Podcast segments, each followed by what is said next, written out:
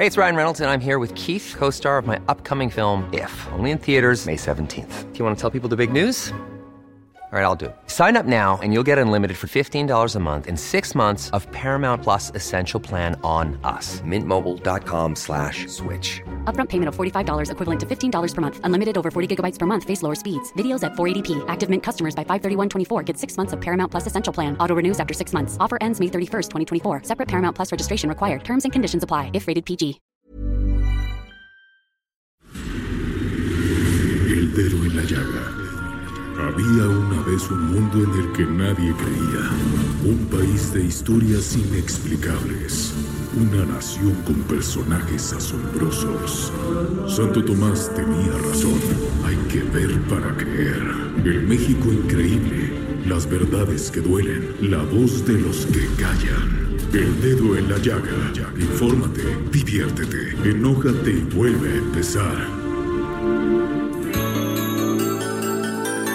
El que quiera nadar un rato como un pato, como un pez, que se saque los zapatos como yo me los saqué. Al agua pato, pato, sin los zapatos, patos, al agua pato, pato, al agua pez.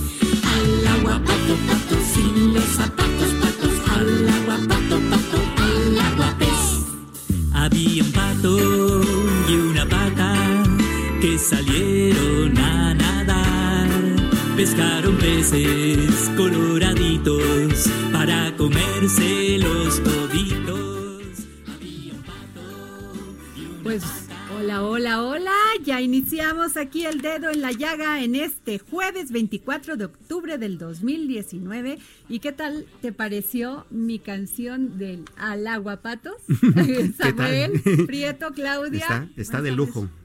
Además, Oye, muy acorde, ¿no? Pues sí, además imagínate que esta canción nos va a decir, nos está diciendo qué va a pasar en este fin de semana en la pues en todos los estados del, del Golfo de México donde se aproxima un frente frío. ¿Cómo ves? Pues, Hay que eh, taparse. Ahorita ya empezó a llover aquí. Claro, hay que taparse fuerte. eh, en- en- como estamos hablando del Golfo de México, bueno, eh, mucho cuidado también con las lluvias, con las tormentas eléctricas, eh, y es posible que haya algunas inundaciones que pues eh, nos den algunas noticias complicadas hacia el inicio de la semana. No, pues ya viste lo que pasó la, la este, en Sinaloa, ¿no? Sí. Donde estas al- las alcantarillas que no, que eso sí es de responsabilidad de los presidentes municipales, ¿no? Sí, por supuesto, todo lo que es la instalación y el mobiliario urbano, incluye- incluyendo los desagües, los drenajes, tienen que ver con eh, las obras que deben hacer los municipios para mantener a la población eh, ¿Y bien eso de atendida, quién ¿no? depende, Samuel? ¿Del ramo 33 que es el federal o, o directamente de estos recursos que les hacen llegar a los a los alcaldes? Es una revolución eso, eh, vamos, una revoltura más bien, ¿no? Porque resulta que en efecto el ramo 33 es eh, la parte de las participaciones federales que se encarga justamente de que los municipios puedan operar. Pero llegando a los bolsillos, o, o mejor dicho, a las arcas, para que no se escuche mal, ¿no? Llegando a las arcas del municipio, pues los responsables son los responsables de obra, ¿no? Los, los síndicos, los, este, eh, el cabildo, el presidente municipal, quienes se encargan de distribuir y, y, y de asignar las, los presupuestos. No siempre alcanzan, ¿no? Pero, Pues sí. pero eso también ha- hay que verlo desde el punto de vista de asignar prioridades y ese sí es trabajo local. Pues sí, porque mira, fíjate nada más, se están aproximando siete huracanes de gran intensidad, categoría 3 más en el Atlántico.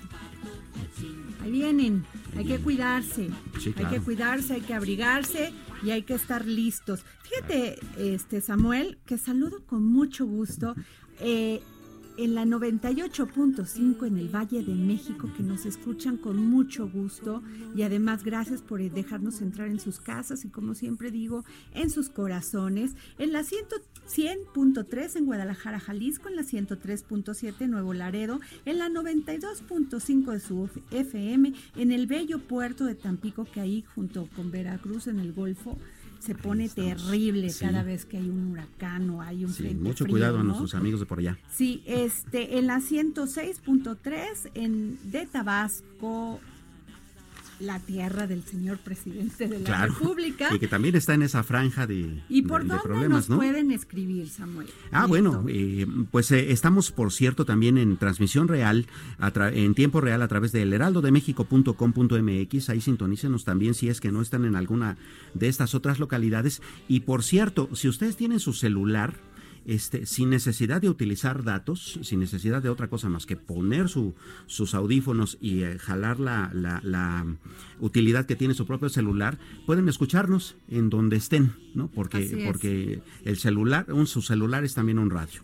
Y ah, bueno, pueden ustedes man- marcarnos también eh, vía WhatsApp al 5525 44 33 34, pues para lo que ustedes gusten, desde comentarios, reclamaciones, quejas e incluso recetas de cocina. Todos son bienvenidos y por supuesto, síganos también en Twitter. Sí, pues bueno, pues así como les digo, que no digan que no se los dijimos. Claro. Se está aproximando, ya está entrando el frente frío número 7. Así es. Y además Ahí viene la en el época del año. Golfo, en Yucatán, prepárense, cuídense. Bueno, Samuel, pues ¿cómo ves que hace unos días, el martes, bueno, hace dos días, el martes, un grupo de aproximadamente 40 alcaldes y alcaldesas intentaron entrar a la fuerza al Palacio Nacional, ¿sí? Y entonces, eh, en su mayoría eran integrantes de, del PAN, del PRD y también del PRI. Así es. No sé si, si había de Morena. Ahorita vamos a preguntar. Eh, el tema es, Samuel, que les red- hizo, hicieron una reducción en el tema de los presupuestos asignados a algunos municipios. Así y es. el presidente pues les contestó que pues, lo que tenían que hacer era ahorrar, ya no gastar tanto en camionetas de lujo. No tener tantos secre- secretarias, no tener tantos gastos superfluos. Así es. ¿no? Y que pues trabajaran más y que se levantaran temprano, ¿no?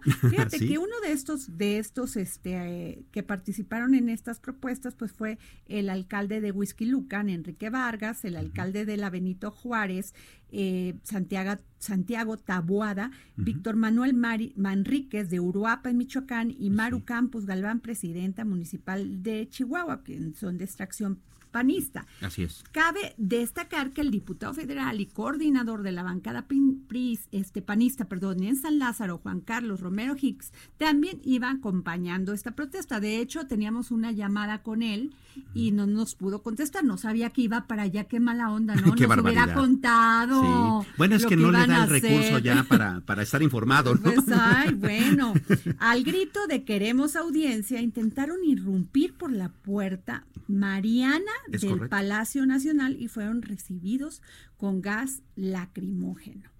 ¿Qué declaró el presidente Andrés Manuel López Obrador, Obrador al respecto?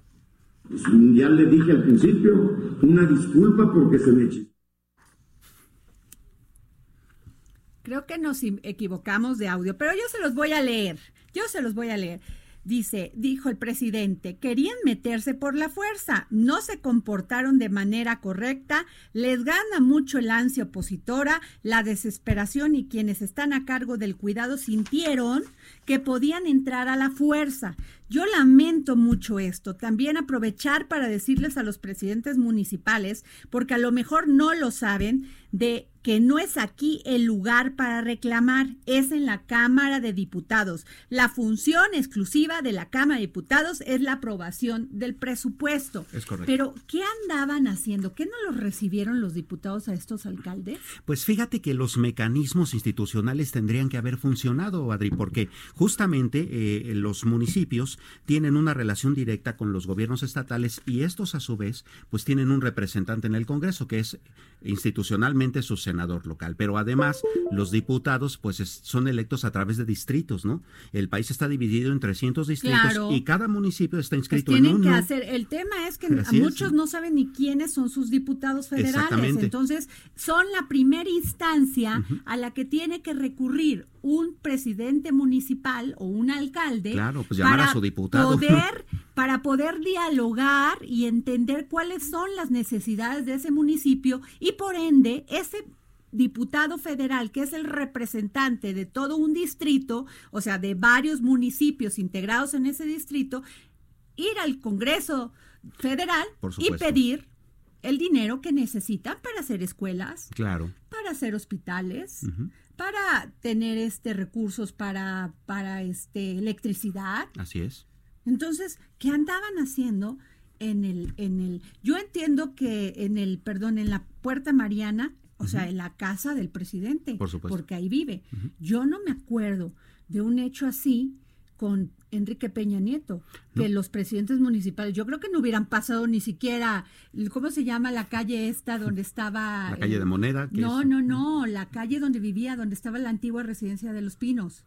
Ah, sí. la- Este, está la Lancastre a Lancastre. Ujú. O sea, yo no creo que hubieran ni siquiera dejarlos pasar. Cuando había marchas, no los dejaban pasar ni siquiera a 500 metros. Claro. Entonces, ¿por qué se fueron a...? Y pobre Puerta Mariana, ya les gustó a todos los que van y hacen manifestaciones. Sí, que además es una puerta histórica, hay que cuidarla, no es patrimonio de los Pues mexicanos. ¿no? claro, no nada Sí. más es de, de unos cuantos, Claro. es, es patrimonio de todos. Hay una serie de Dime, argu- dime, dime, perdón. Hay una serie de argumentos que esgrimen algunos de los alcaldes y es, a ver, sí nos bajaron el presupuesto y nos lo bajaron parejo, ¿no? Y es cierto desde el punto de vista de que hay alcaldes, en, eh, sobre todo en las entidades federativas que tienen más dinero, en donde sí, el alcalde se daba el lujo de ganar hasta más que el presidente y traía sus guaruras y sus suburbans. Pero cabe decir que de los 2.500 municipios que tenemos en este país, la gran mayoría no están así, o sea, la gran mayoría no tienen ni pavimento, ¿no? Claro. Entonces, eh, sí, en efecto, a lo Hay mejor no se trata de bajarle muy carejo, pobres y ¿no? eso lo dijo el subsecretario de Gobernación. Así es. Pero ahorita, ahora vamos a escuchar él lo que dijo, pero déjenme decirles, fíjense, Salomón Carmona, alcalde de Yuriria, Guanajuato, ¿sí? ¿Es así? Yuriria, Guanajuato, fue el que gritó en la puerta Mariana, escuchen lo que le gritó a la- en la puerta de la casa del presidente de la República. Ya le dije al principio, una disculpa porque se me chispoteó. Lo que quise decir fue abrazos y no balazos. Gracias. Pero ¿qué fue lo que dijo? Ah, no lo tenemos. Salgan Ah, para matarlos a balazos, eso fue lo que dijo. Ah, bueno, mira. O sea, ¿cómo quiere que lo reciba el presidente así? Imagínate que van a tu casa y te dicen, órale Samuel, salte porque te voy a dar un balazo. Pues, Pues, como no. que sales. Claro. Por Dios, hay formas. Claro. Pero mira, yo también creo que los, a lo mejor los, los alcaldes estaban un poco este, desesperados porque pues no tienen el recurso y no tienen manera de cómo allegarse. Igual los diputados andan en otro rollo que no es en, en, en atender estas, estas necesidades. Y es por eso que vamos a comunicarnos con el alcalde de la Benito Juárez, de la Benito Juárez, Santiago Tabuada. ¿Él está en la línea? Sí, aquí. Hola, este alcalde, ¿cómo está? Bien, gracias. Oye, pues mira, agradecerte mucho el espacio, que nos permitas primero hacer unas precisiones de A lo ver, que dígame. acabas de comentar. A ver, primero, la, la responsabilidad del presidente es de enviar un paquete económico al Congreso de la Unión. Sabemos perfectamente la- la- las facultades exclusivas del Congreso, en este caso la Cámara de Diputados. Yo inclusive tuve oportunidad de ser diputado federal en la anterior legislatura.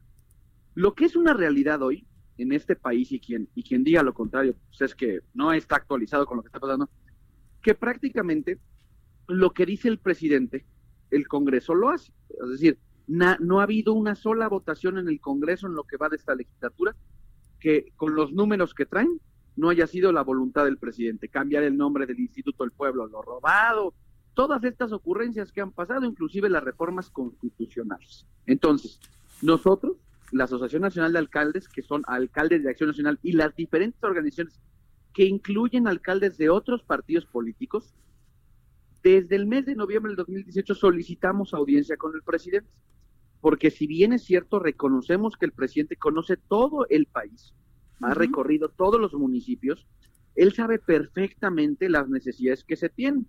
Y el único diálogo que ha establecido el presidente, y yo insisto de manera respetuosa, de manera adecuada, ha sido con los gobiernos de los estados, que no tienen a veces toda la, todo el pulso de lo que sucede en todos los municipios del país. Ahora, muchas de las cargas o, de los impuestos que nutren las finanzas públicas de este país, eh, efectivamente se generan en los municipios, el pago del IVA, del impuesto de la renta, ahí son generadores de todos este, eh, eh, estos impuestos que de una u otra manera, insisto, eh, forman parte de los ingresos de la federación. Nosotros no fuimos en una actitud violenta, te voy a decir qué fue lo que pasó. A ver, cuéntenos. Solicitamos una mesa de trabajo, a ver, ni a, ni a, ni a, ni a los, ni a los que sí fueron a vandalizar la puerta Mariana, porque nosotros no llegamos con gases lacrimógenos y no llegamos a pintarrajear la puerta. Y no, a ver, a quienes eso hicieron, no les hicieron nada. Nosotros lo que estamos pidiendo es una mesa de trabajo, inclusive con la persona que salió a recibirnos. Dijimos, oigan, una mesa de trabajo. ¿Por qué? Porque no hay, a ver, en el presupuesto dos- 2019 que está concluyendo en estos momentos, hubo reducciones en áreas tan importantes como seguridad pública.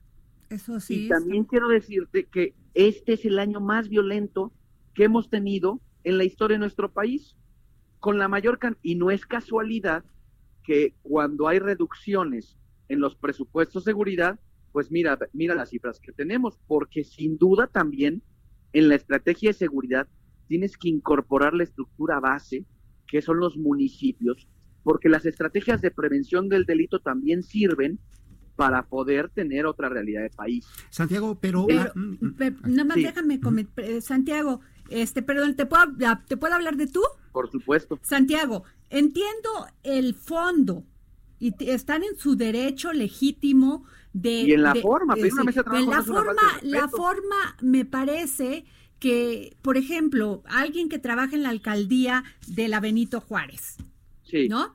Este, de repente es un director general y Sí. le cortaste los recursos de esa dirección Sí. y eh, mete un oficio para que pueda ser atendido por ti y como pasa mucho en esto, pues este unos dan explicaciones, otros no, a veces los que los del cabildo pues ni pelan a la gente, pero eso es suficiente para que te vayan a, a, a gritar a, la puerta de tu casa y que Ah, te Sin duda digan nosotros también dijimos que porque lo es- que lo que, lo que lo hizo pasa este es que señor Salomón que- Carmona, pues por no es supuesto que reprobable. Eh, Eso fue después de que aventaran el gas lacrimógeno. También lo, lo quiero poner en contexto. Y no voy a defender ninguna acción. Es más, yo te voy a decir una cosa. Me parece que lo, que lo correcto es lo que sucedió un día después, ok. que es tener una mesa en donde también las asociaciones aceptan la disculpa pública del secretario, del subsecretario de Gobernación. Y yo creo que hay que darle vuelta a la hoja y hay que empezar a construir. No hay que seguir hablando del pleito.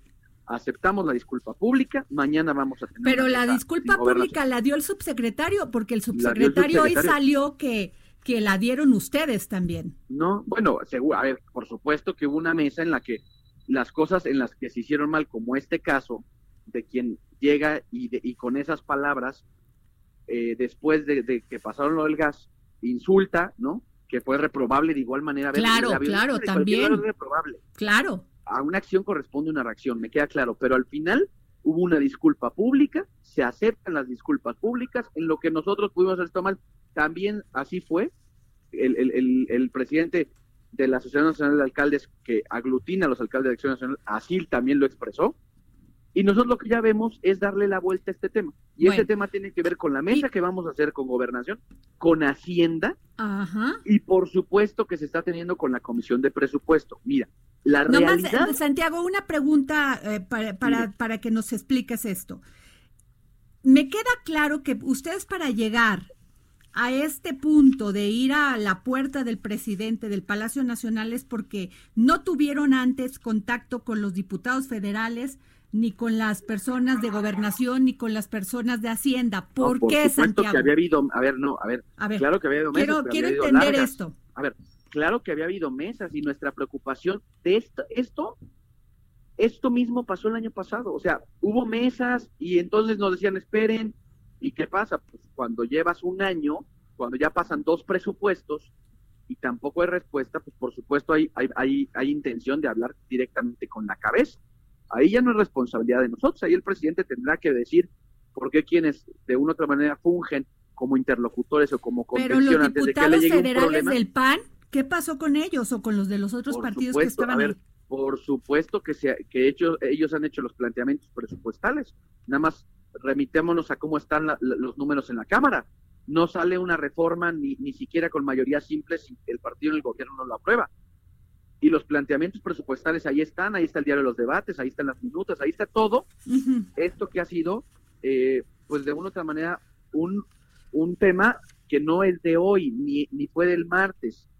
Esto lleva más de un año, pero insisto, en lo que estamos ahora construyendo y que también se habló con la Junta de Coordinación Política, es de una u otra manera, de manera paralela con la Secretaría de Hacienda, ir ajustando sobre el dictamen, que ahorita obviamente en el Senado está la ley de ingresos, y sobre la ley de ingresos eh, construir el, presupuesto de ingresos de la federación y que eso permita de una u otra manera hacer los ajustes en donde, si a ver, si estamos, si hay eh, de una u otra manera los recursos suficientes, en donde, insisto, con transparencia, bolsas concursables, con las reglas que sean, que puedan acceder los municipios y las alcaldías a un presupuesto más equitativo y más justo, porque la, la, la, gente con quien se queja es con su alcalde, con su presidente municipal, para una calle, para una escuela. Claro, para, eso lo entendemos. Realidad. Perfecto.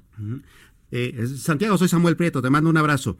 Eh, hay una Gracias, cuestión, Santiago. Eh, Primero, eh, eh, para redondear un poco el asunto este de las formas, bueno, eh, tal vez una llamada telefónica funciona igual que un, que, un, que un portazo, ¿no? No lo sé. O sea, habría que, habría que cuestionar eso desde el punto de vista de todos los eh, mecanismos institucionales que hay para llegar a una negociación. Pero más allá, ya, como tú lo planteas, ya que estamos en ella, bueno, hay que recordar también que hay una serie de discusiones ahí mismo en el Congreso, en donde los diputados panistas y priistas han estado también presentando argumentos importantes importantes por asuntos, por ejemplo, con el asunto de los llama, de los eh, automóviles estos chuecos que eufemísticamente llamamos chocolates, ¿no? Y uh -huh. eh, ha, ha, habido negociaciones, ¿no? Incluso habrá algunas bueno, minutos. Y además se... Ricardo Monreal uh -huh. dijo que eso ya no va a pasar. Exacto.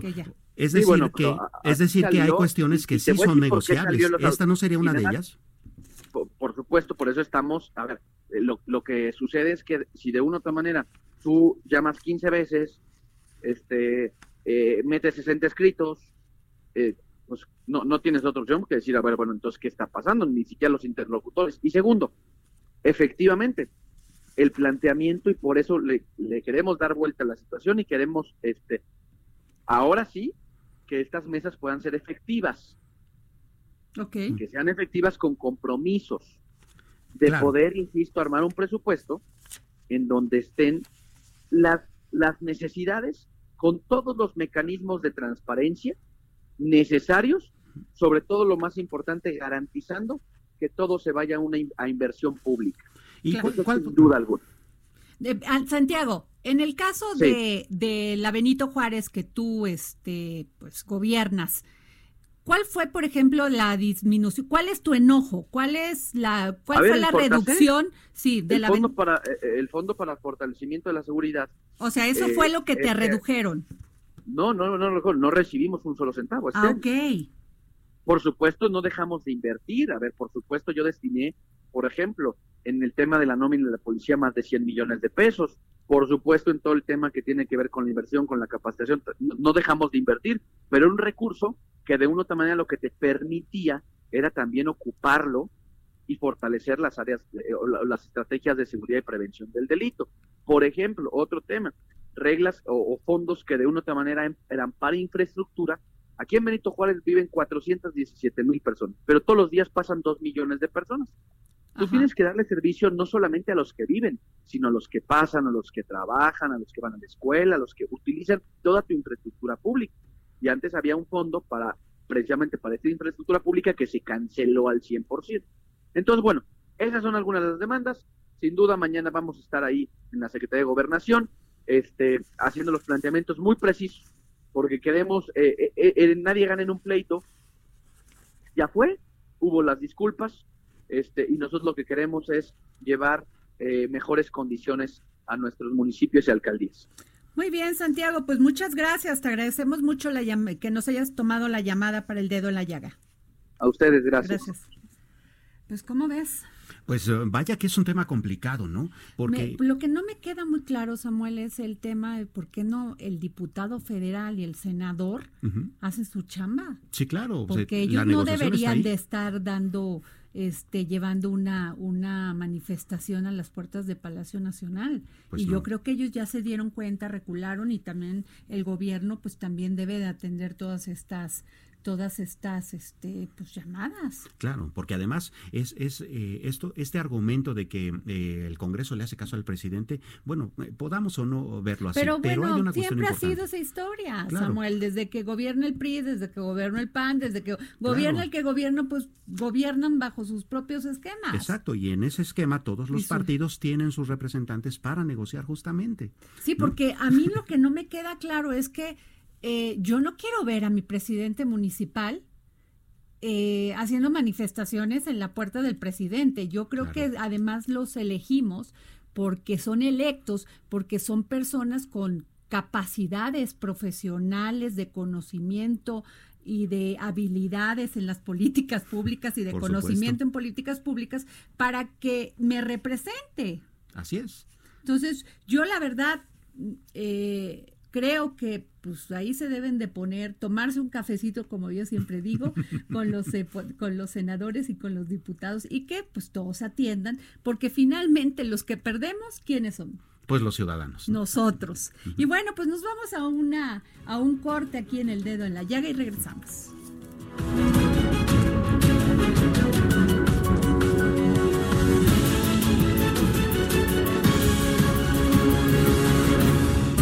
Escríbenos al WhatsApp en el dedo en la llaga 55 25 44 33 34 55 25 44 33 34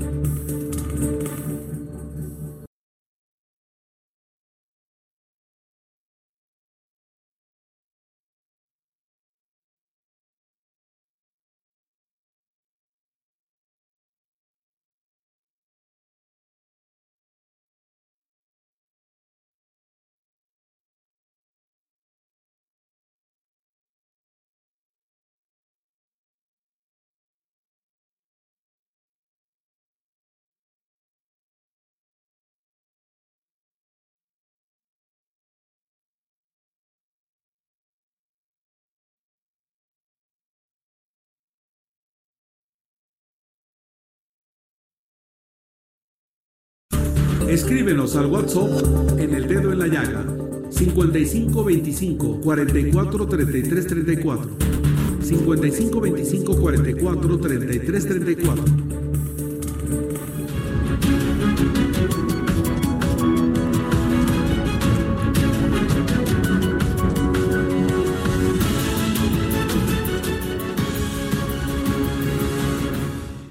Pues sí, háganme caso, ¿eh? Porque sí va a bajar la temperatura, fíjense nada más, de, de menos 5 a, de 5 a 0 grados Celsius en las sierras de Baja California, Chihuahua y Durango, de 0 a 5 grados Celsius en montañas de Sonora, Coahuila, Nuevo León, Zacatecas, San Luis Potosí, Michoacán, Estado de México, Puebla, Hidalgo, Tlaxcala y Veracruz. ¿Y sabes que en Veracruz se siente más por el tema de la humedad? Sí, claro. Así que por favor, abríguense, porque acuérdense que bien, esta temporada es terrible por el tema de la influenza. Así es. Entonces traten de cuidarse, traten de abrigar a sus hijos, sobre todo porque son los que más, eh, es más peligroso que les dé una gripe, porque de inmediato hay una pulmonía, una neumonía. Sí, claro. O vayan a vacunarlos ahorita que venga ya la vacuna de la influenza. ¿eh? Por supuesto, eso y la vitamina C es bien importante. La vitamina C, ¿verdad? Tomarte todos los días tu pastillito o de cualquier otra Claro, un forma tomar juguito de un naranja, juguito. un cítrico, por supuesto, eso es bien importante. Sí, claro, muy bien. Oye, pues pasamos, Samuel, a este tema que es muy importante. Fíjate que vamos a tener a, a Pierre Marc René,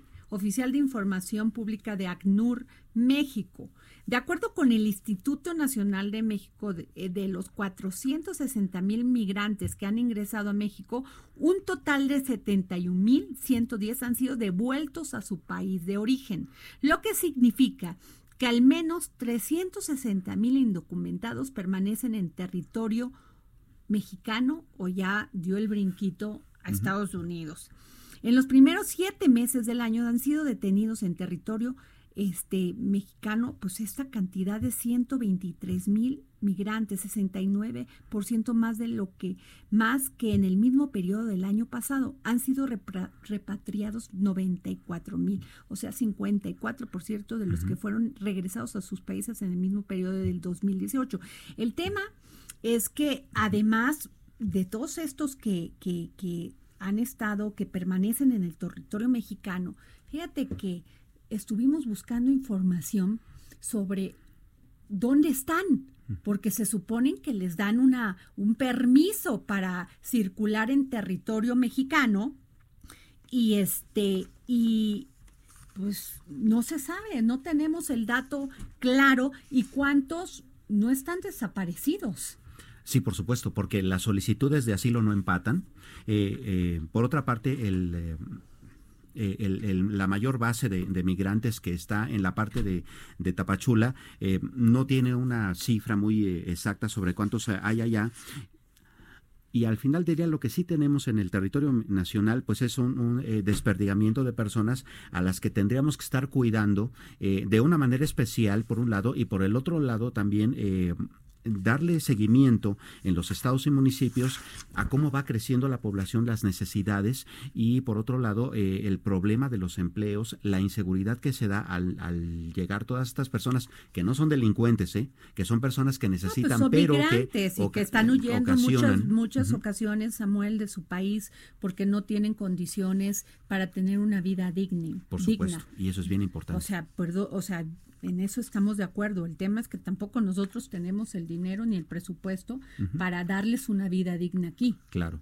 ¿no? Y Estados Unidos siempre, bueno, eh, al principio de todo esto, cuando ya se vino todo verdaderamente el, el problema, Trump dijo que nos iba a dar dinero para apoyar a todo pues todo esto que quería que fuéramos nosotros el tercer país seguro que nosotros dijimos de no hay ninguna manera. Claro, es que no la hay. O sea, no hay manera, ¿no? No tenemos ni el dinero ni las condiciones. Y bueno, lo, fíjate nada más, de Honduras, este, de Honduras nada más pasaron 69 mil hondureños, no sabemos si muchos se quedaron aquí o se fueron a Estados Unidos, del Salvador 17 mil, de Guatemala 37 mil y de otros, de otros países 24 mil, porque déjame que te, digo que no solamente tenemos de, de la India, tenemos también de, de país de Bangladesh, Congo, Camerún, Pakistán y Mauritania. Imagínate, son países africanos, son pues países de, Oriente, son países de Asia, así, o sea, vamos, la diversidad está amplia, ¿no? Al igual que la cantidad. El, el tema es que, bueno, tenemos en la línea a Pierre-Marc René, a ver si lo pronuncié bien, oficial de información pública de la Oficina de la ONU para los Refugiados que en sus siglas se llama ACNUR. Buenas tardes, Pierre. Buenas tardes. Así, eh, ¿Lo pronuncié bien, querido Pierre? Así es, sí, perfectamente. Pierre, ¿qué nos dices de toda esta situación? ¿Qué pues, información tienen ustedes? Sí, es una situación compleja, efectivamente, la situación que hay aquí, eh, pues que pues sí, como lo comentan, hay una, un flujo mixto de personas que están llegando a México eh, como lo comentaban. Eh, bueno, nosotros en ACNUR como tal vemos el, tema del mandato que tenemos es atender a las personas que solicitan asilo, que necesitan protección internacional en el país. Entonces, pues sí, eh, es lo que comentaban ustedes, pues sí, la, situación es un poco compleja. hasta el momento, hasta este año como tal, hasta el, el 30 de septiembre pasado, la cifra era que de la Comar que tenían de, oficialmente eran más de 54 mil personas que habían solicitado eh, asilo o la condición de refugiado en el país, lo cual es bastante eh, grande este número porque, pues sí, si recordamos, eh, desde el 2014 tenemos un incremento justamente de solicitantes de asilo en el país. en el 2014 había un poco más de 2.000 personas que solicitaron asilo Ahora, pues eh, el año pasado eh, terminamos el año con 29.600 personas que solicitaron eh, la condición de refugiado en el país y ahora, pues solo en los primeros nueve meses del año, pues estamos ya pasando los 54.000 personas que han solicitado esa condición.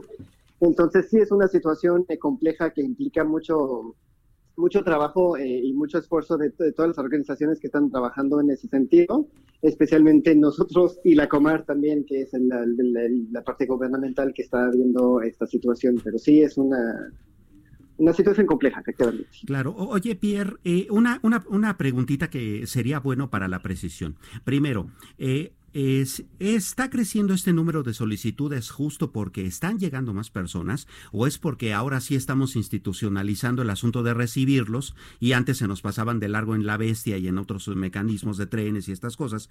Eso por un lado. Y por el otro, eh, ¿qué, ha, ¿qué, ha, estado sucediendo con toda esta barrera institucional que ha estado poniendo el gobierno estadounidense en el sur con eh, el asunto de los eh, de, de, la solicitud de asilo y de que si llegas este pero no te recibo te regreso? ¿Cómo está funcionando esa parte?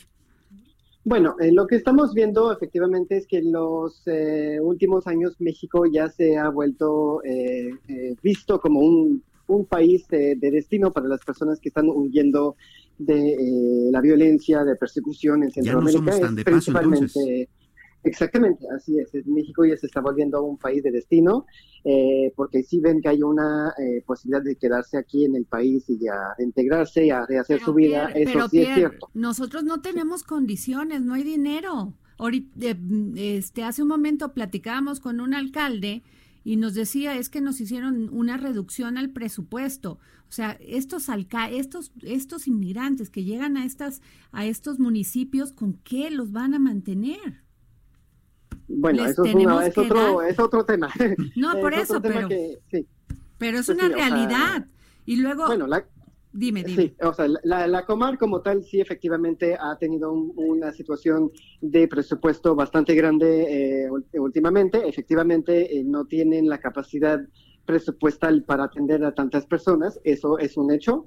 Eh, lo hemos comentado, Andrés Ramírez, el, el comisionado, también el, el, coordinador de la Comar como tal, lo ha comentado varias veces.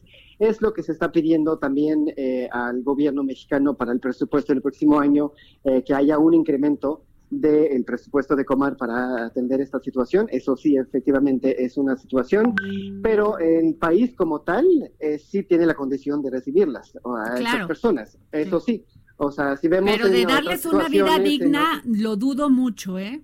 De que sea como siempre nos usaron, nada más de, tras, de traslado, pues ve que en qué condiciones. Y de, y de estas personas, Pierre, ¿cuántos ustedes tienen la garantía que están vivos, que siguen aquí este, territorio en territorio mexicano? Bueno, los que han solicitado asilo sí tenemos contacto con, con ellos, porque nosotros sí este, estamos interviniendo con ellos. Las que no están solicitando asilo, que siguen el paso en el país, eso es otra cosa, efectivamente. Eh, nosotros atendemos a las personas que están solicitando asilo, que han, que han visto eh, a, Comar también, que se han ido a la Comar a solicitar asilo, eh, y nosotros los atendemos. ya tenemos varios paquetes también, o sea, situaciones que, de asistencia humanitaria que les estamos ofreciendo a esas personas pero efectivamente, si no están solicitando asilo, nosotros como tal, como ACTURS, no podemos intervenir no saben. porque no es parte de, de, de, del mandato que tenemos. Oye, Pierre, y a ver si me puedes contestar esto. ¿Qué piensas de lo que dijo Francisco Garduño del Instituto Nacional de Migración sobre que dijo que la actual política marca que los migrantes indocumentados serán enviados a sus lugares de origen, así sean de Marte? Bueno. Sí, efectivamente es un poco discriminatorio, efectivamente, la, la, lo que ha dicho. Eh, bueno, lo, bueno, lo que no conocemos son a los de Marte, porque si no también se quejarían. bueno, efectivamente, pero bueno, eh, eh, lo que quería comentar, sí, efectivamente es una, una situación discriminatoria que están, eh, que ha comentado, ya hay varias instancias de gobierno que lo están comentando y que están, o sea, haciendo las declaraciones públicas al respecto de esto. Lo que sí eh, puedo comentar, pues, eh, uh, o sea, en México como tal, como cualquier otro país, es eh, soberano de decidir y de determinar su, su, propia política migratoria. Lo que nosotros estamos comentando es que las personas que están huyendo por la violencia, persecución y que necesitan protección internacional deben tener acceso libre al, al territorio y al, al debido proceso eh, procedimiento justamente para solicitar asilo. Eh, tener contacto con la Comar, por ejemplo, y otras instituciones que los están apoyando, primero, eso es muy importante. Y también eh, hemos muchas veces comentado el tema de la detención, si las personas están solicitando asilo como tal, la condición de refugiado en el país, pues no deberían estar detenidas en una, en una estación migratoria, eh, deberían de poder hacer su proceso en libertad, al final de cuentas, especialmente cuando se trata de niños, niñas y adolescentes. Eso es una situación que sí nos ha preocupado varias veces. Ah, hemos visto un poco un cambio en ese sentido a favor de esas personas. Eh, no sé, en ACNUR como tal vamos ah, haciendo eh, monitoreo eh, semanal en las estaciones migratorias del país para justamente identificar esas personas que realmente necesitan eh, protección y eh, hemos participado justamente en la salida de esas personas. Pero Pierre, eso no nos convierta a nosotros en un país de esto que pide Trump, que nosotros seamos el segundo o el tercer país, el tercer país seguro y, y que la gente espera que le den asilo en Estados Unidos, pero que mientras se quede aquí en México. No, eso es otra, es otro tema. Eh, pues casi parece, suena igual, ¿no crees? No, las personas que están solicitando el, el asilo en el país se tienen que quedar en México. O sea, eso pero, es la, pero es otra, no es en libre situación. tránsito, ¿o cómo? No, el libre tránsito, pues eso es otro tema. Eso es un, un tema migratorio de, eh, del gobierno mexicano. No tiene que ver con la, la solicitud de asilo en el país. Bueno, pero es que Y tú el o- el comentas que no tema- deberían estar eh, presos, como tú lo Eh, dijiste, es lo en una no me- estación migratoria. Me queda como, eh, como para que las personas que están buscando asilo en México. Eso que quiero lo- eso que quiero decir. Las personas que están solicitando asilo en Estados Unidos y que el gobierno decidió regresar a México eh, mientras están haciendo el proceso es otra eh, situación que no tiene que ver con el tema del, tercer país seguro. Eso es eh, una- un acuerdo que ha habido entre ambos países para que mientras están haciendo el proceso en Estados Unidos y estén aquí en el país. Eh, el tema del tercer país seguro quiere decir también que eh, las personas que, han, eh, que, que están eh, transitando hacia otro país antes de llegar a Estados Unidos eh, no pueden, eh, se tienen que quedar en el, en el país donde han transitado eh, para eh, y no podrán pedir asilo en Estados Unidos, más bien. Pero entonces los que quieren pedir aquí asilo en Estado de México no deberían de estar en, en, este, en Guatemala o en algún otro país porque tienen que estar aquí. No, los del, de los que están actualmente regresando de Estados Unidos es porque están haciendo el proceso en Estados Unidos y, y es la, parte del acuerdo que han hecho con el gobierno mexicano, no tiene que ver. Ah, ok. Bueno, pues te agradecemos mucho, Pierre, Marc, René, por habernos dado esta, esta información. Te lo valoramos muchísimo. Gracias por tomarnos la llamada aquí al dedo en la llaga. Vale, perfecto. Muchas gracias. Gracias. Pues como que no entendí. Pues eh, no, porque que- en la práctica parece que, ser lo pues mismo, Es ¿no? que es lo que pues parece, igual hay que este checar bien con el Instituto de Migración porque este Nacional de Migración porque lo que yo entendí del tercer país seguro es que Estados Unidos quería que aquí aquí estuvieran mientras ellos ven si hay asilo, pero aquí nosotros no tenemos las condiciones con todo respeto, o sea, con todo respeto, Claro. Primero tenemos que ver las necesidades de las personas que viven aquí. Y hay Exacto. muchas. Sí, no supuesto. es un tema de discriminación, bienvenido todos los que nos quieran venir, pero primero tenemos que generarles condiciones de vida digna. Claro. Me, me parece muy injusto que, que no las tengan, que no ten- tengan servicios de salud, que estén ahí este, en zonas este, Apartadas eh, y pobres. ¿no? no me o sea, no me, es horrible. Por supuesto. Y luego, pues, ¿por qué no están también ellos esperando ese asilo en, en estos países de la frontera, como El Salvador, como Guatemala, como, ¿no? Sí, por supuesto, porque al final del día entonces lo que tendría que pasar idealmente es que todo el mundo pida asilo desde su lugar de origen. Pues ¿no? es que yo creo que ese sería así. Claro. Y eso nos haría, por lo menos, hay personas con condiciones muy diferentes, o sea, Claro. que vienen huyendo de guerras, vienen Sí, huyendo de, de de amenazas inseguridad terrible, claro. de amenazas políticas. Es un tema muy complejo, Samuel, Sí. y muy difícil. Pero bueno, ya vamos contigo. Cuéntanos, ¿qué nos traes el día de hoy? Fíjate que hemos estado también preocupados por otra cuestión, Adriana, y es el asunto de las pensiones, ¿no? Eh, tú sabes, desde 1997, pues se eh, eh, instauró el asunto de las afores como una manera de ahorrar para el retiro sin que esto eh, significara un problema mayor financiero para el asunto de la seguridad social mexicana. Entonces ahora cada mexicano ahorra para su retiro, ¿no? Lo cual pues suena bien, ¿no? Pero fíjate, eh, ¿Qué tan bien o, mal lo estamos haciendo? Bueno, hay un numerito ahí que nos llama mucho la atención. El próximo 2021, o sea, dentro de un poquito más de un año, eh, van a van a llegar este a, su edad de retiro los, la primera generación de, personas que han estado ahorrando desde este sistema. Bueno, en, en 2021, 61, eh, 40 mil personas de, de esa generación cumplirán 65 años y entonces la ley dice si cumples 65 años ya te puedes jubilar. Pero de esas 40 mil personas solo 12 mil van a poder tener una pensión. ¿Por qué? Bueno, porque también la legislación dice que tienes que haber acumulado 1.250 semanas de cotización en el sistema de seguridad social.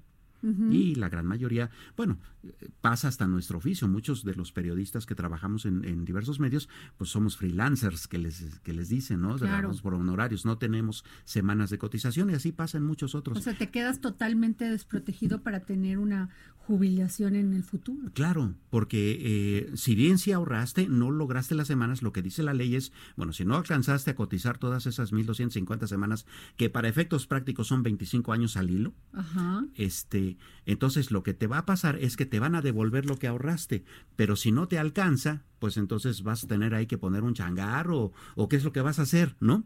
Ahora, de esas 12 mil personas que van a recibir pensión, o sea, que sí van a tener el privilegio, ¿cuánto crees que, que sería? El 22% de lo que ganaban en, en, su última... Uy, no, no, no, no, no. no, compras medicinas que necesites siendo adulto mayor. ¿Cuánto, entre más adulto eres, más caras son las medicinas? Exactamente. Entonces, el promedio está por ahí de los 2.250 pesos al mes. ¿no? Que aun cuando sea solo y, y, todo este asunto, pues es complicado. Eh, la mm, inquietud, de hecho, está inserta en las discusiones que está teniendo el Congreso de la Unión y el propio gobierno eh, para saber cómo reformamos el sistema, porque bueno, a lo mejor esta es una generación perdida, que eso es muy grave, pero hay que hacer que el resto de las generaciones que vienen atrás no sufran lo mismo. Nosotros ahorramos el 6.5% de nuestros ingresos, los que tienen acceso al ahorro para el retiro, este, eh, en esta cuestión. El modelo se tomó del, eh, de la manera en como lo hicieron los chilenos. Los chilenos fueron los primeros en implantar eso y ellos ahorran el 10%, pero ellos también están ahora discutiendo su sistema de retiro porque resulta que este fue impuesto cuando estaba la, dictadura, la dictadura militar de Augusto Pinochet, ¿no? Y entonces resulta que las Fuerzas Armadas chilenas no se inscribieron en las AFORES. Ellos siguen teniendo un sistema de seguridad social parecido al que nosotros teníamos antes con el, con el IMSS y con el ISTE, ¿no? Entonces, ellos también están discutiendo porque ni con el 10% alcanza. ¿Qué es lo que hay que hacer? Bueno, el propio secretario de Hacienda ha dicho que habría tal vez que explorar la posibilidad de ampliar eh, la, o retrasar la edad eh, para el retiro, cosa que el presidente de la República dijo que no, pero entonces aumentamos el porcentaje o qué otros mecanismos financieros necesitaríamos eh, implementar para que eso funcione. y si me permites, me remito muy rápidamente a una columna que tú escribiste tú misma el 18 de diciembre pasado, y es en el sentido de que lo primero que tendríamos que poner es competencia. Cuando empezó ese sistema teníamos 20 afores, ahora tenemos 10. ¿No? Y las comisiones también han estado comentando, ¿no? Entonces, hay muchas cosas que tenemos que revisar. Pues ese será un tema que te pido que, que nos lo sigas trayendo aquí en la mesa porque sí es preocupante y sobre todo que cada vez se complica más este y tenemos que resguardar a la gente a, los nuestros viejitos vaya a nuestras cabecitas blancas de algodón que vamos vamos, para allá, para allá además Oigan, y qué les cuento que el senado enmendará la plana a la Cámara de Diputados. ¿Esto qué te suena? enmendar la plana de la Cámara. o sea, que le van a corregir algo que, que legislaron. Sí, que no hicieron, que como que era medio incoherente esto, ¿no? Y realizará nueve cambios a la ley de ingresos de la Federación del 2020, entre las que están, fíjate qué buena noticia, la eliminación de la legalización de los autos chocolate, así como el aumento en, el en los derechos del agua para el campo, anunció este jueves Ricardo Monreal, presidente de la Junta de Coordinación Política. Dijo, lástima Margarito, pero tenemos que regresárselas con todo respeto. Claro. Así dijo Ricardo, quien adelantó que cada una de las reservas que será abordada y aprobada en la sesión del Pleno. Oye, qué bueno, Claro. coherencia, por fin, coherencia. Sí, claro, O o sea, ¿cómo no- por no- no hacerles puedes- el negocio a unos que sí, además, abusan de las necesidades de los campesinos, de los, fíjate, de las necesidades de transportarse? Van y les meten autos que llegan de otros países, que no sabemos, bueno, básicamente de Estados Unidos, ¿verdad? Que llegan de Estados Unidos, que no sabemos si ya en qué condiciones entran. Fíjate, como si los mexicanos no mereciéramos tener condiciones dignas. Claro, Como porque- si un mexicano no pudiera comprar un auto. Pues sí. O sea, Porque y además, además- esos autos son ya viejos allá. Claro, y la industria aquí produce, la industria automotriz produce empleos, genera empleos.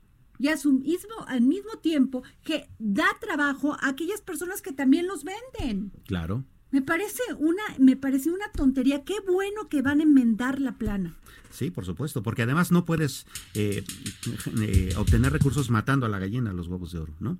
Y tal vez la industria automotriz es una de las más importantes, tan es así que es una de los principales componentes del Tratado de Libre Y Comercio. acuérdate que en muchos estos, este, ¿cómo se les llamaba estos que tenían divididos, Claudia? Los partidos políticos tenían sus, eh, sus agrupaciones. Ah, sí, sus tribus. Una, sí. no voy a decir el nombre del partido porque luego ya ves, se me van y dicen que soy Chaira. Este, uno de estos partidos tenía una agrupación que se supone que ayudaba, que se suponía que ayudaba a los campesinos. Esos campesinos que se suponía que ellos ayudaban, no votaron por ellos. ¿Sí? Pero una de las de los de ese apoyo que le daban como gestión era que pudieran importar estos autos chocolate. Entonces tú veías en las comunidades a todos estos campesinos con esa necesidad de transportarse en la sierra, con coches, con autos, que verdadero era un peligro que los trajeran, porque muchos se quedaban, hu- hubo muchos accidentes porque no, no servían los frenos, porque no servía esto, porque no servía el otro. O sea, ¿por qué no nos preocupamos de veras, ya basta, en darle Claro. una vida digna empezando por nuestros campesinos, que son los que trabajan claro, la tierra, pero por que son los que viven en comunidades muy aisladas en México. Sí, ¿Por qué no pueden ser dignos de un crédito? ¿Por qué no pueden tener la dignidad de ir a escoger su auto, su, su, su camioneta a una agencia y darle también con ello trabajos a los que traba- trabajo a los que trabajan en esa agencia? Por Valga la expresión. ¿Por qué, Samuel? ¿Por qué es tan difícil ver esto así? claro. Pues al final del día se trata de recursos y esos recursos generan y de recursos. hacer este, ¿no? este México un país digno, Claro. donde todos tengamos dignidad, Claro. ¿no? Ya me enojé. Sí. No, no te enojes. Vamos a terminar de buenas. Oigan, pues muchas gracias. Les agradecemos mucho que nos haya escuchado. Les mandamos un gran saludo Claudia y Beth, que aquí estuvo muda. No se iba a decir lo del tiempo, pero se quedó muda porque tiene mucho frío. Este Samuel Prieto, gracias Samuel. Y a todo contigo. nuestro equipo de cabina, a Joeli, a Dani. Muchísimas gracias. Nos vemos mañana. Gracias, Adri.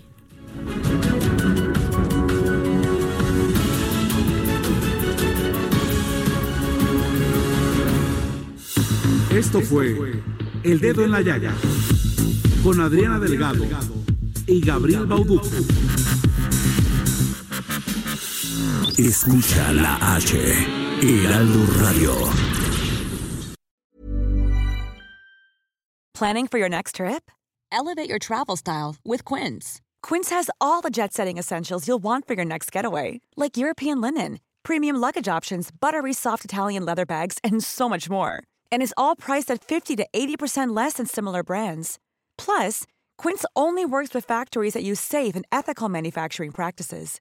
Pack your bags with high-quality essentials you'll be wearing for vacations to come with Quince. Go to quince.com slash pack for free shipping and 365-day returns.